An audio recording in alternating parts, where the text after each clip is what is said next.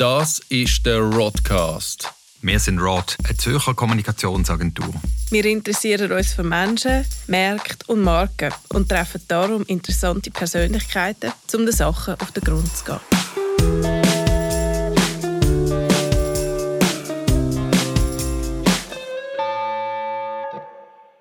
So, da hocken wir. Mhm, da hocken Was wir. machen wir jetzt? Podcast. Das haben wir auch noch nie gemacht. Nein, einmal ist immer das erste Mal. genau. Ähm, wer ist eigentlich da? David. Regula, Pablo.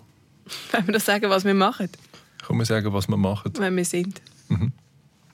Wer will anfangen? Ich fange an. Weil du der Älteste bist. Weil ich der Älteste bin, ähm, David, Mitgründer von Rod. Ähm, und äh, ich mache das, was wir Amplification nennen.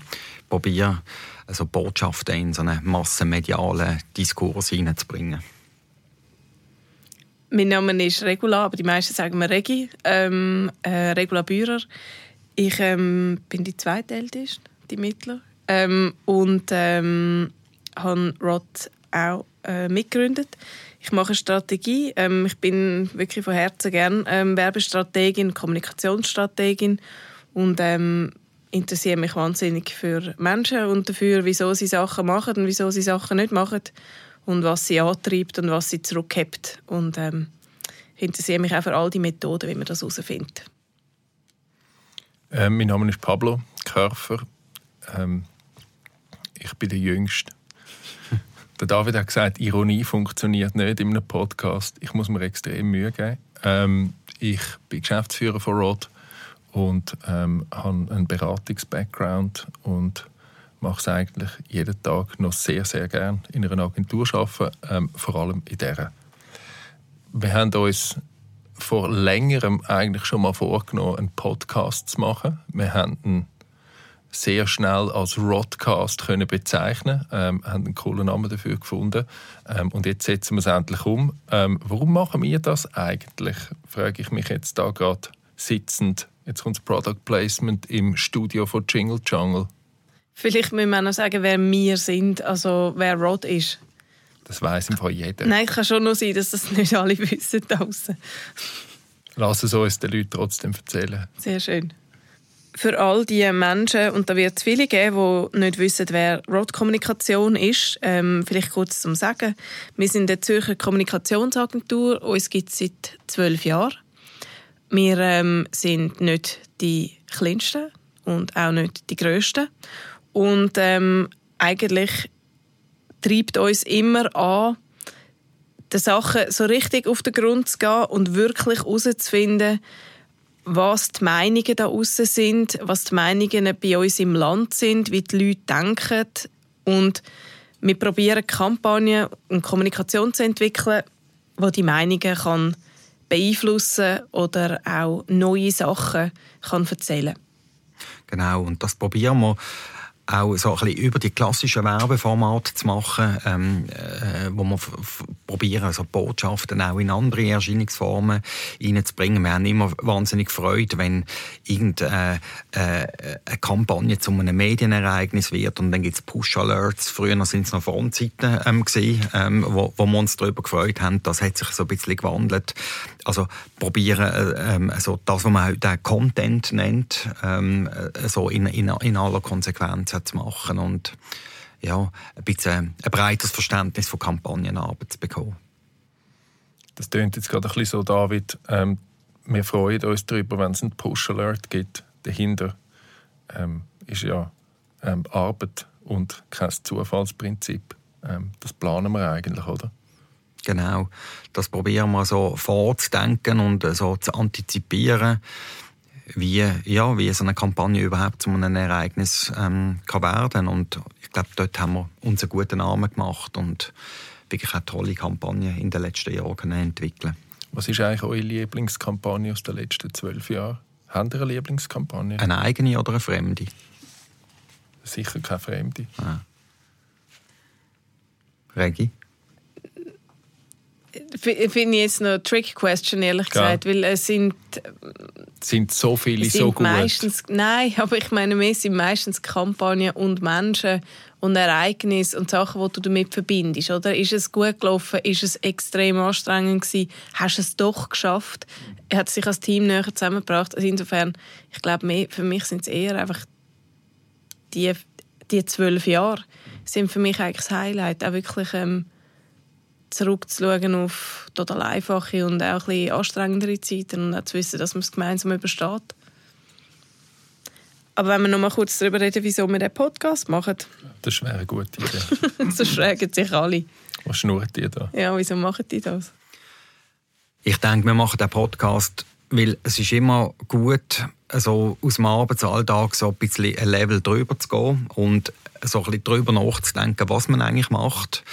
Und darüber nachdenken, was man macht, macht man am besten im Gespräch mit interessanten Leuten, die aus unterschiedlichsten Bereichen äh, kommen. Also ich stelle mir vor, dass wir einen Podcast haben, wo wir äh, mit Meinungsführerinnen und Führern aus der Wirtschaft, aus der Politik, Gesellschaft, vielleicht auch Kultur, sogar Sport, könnte man überlegen, ähm, können, können führen, wo immer einen Bezug haben auch zu dem, was wir machen, also wo irgendetwas bewegen in einer Öffentlichkeit, in einem Markt, äh, wo wir so ein bisschen ja, darüber können reflektieren und resonieren warum etwas vielleicht erfolgreich ist und vielleicht auch nicht erfolgreich.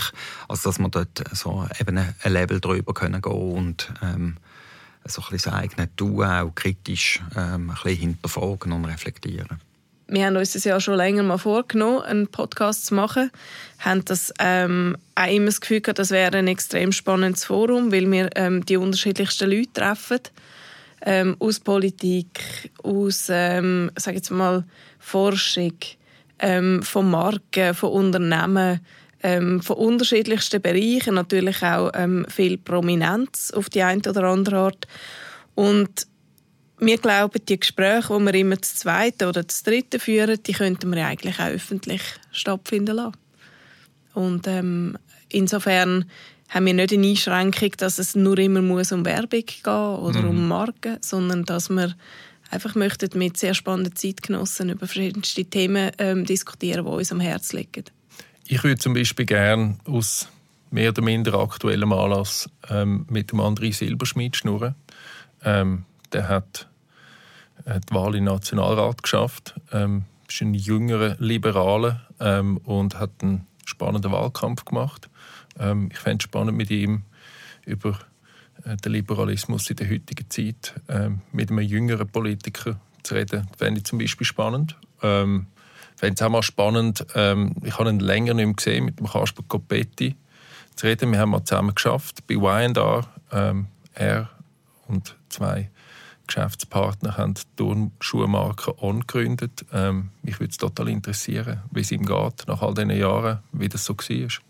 Ähm, wären so zwei Beispiele, die mich jetzt würden interessieren Ja, ihr so?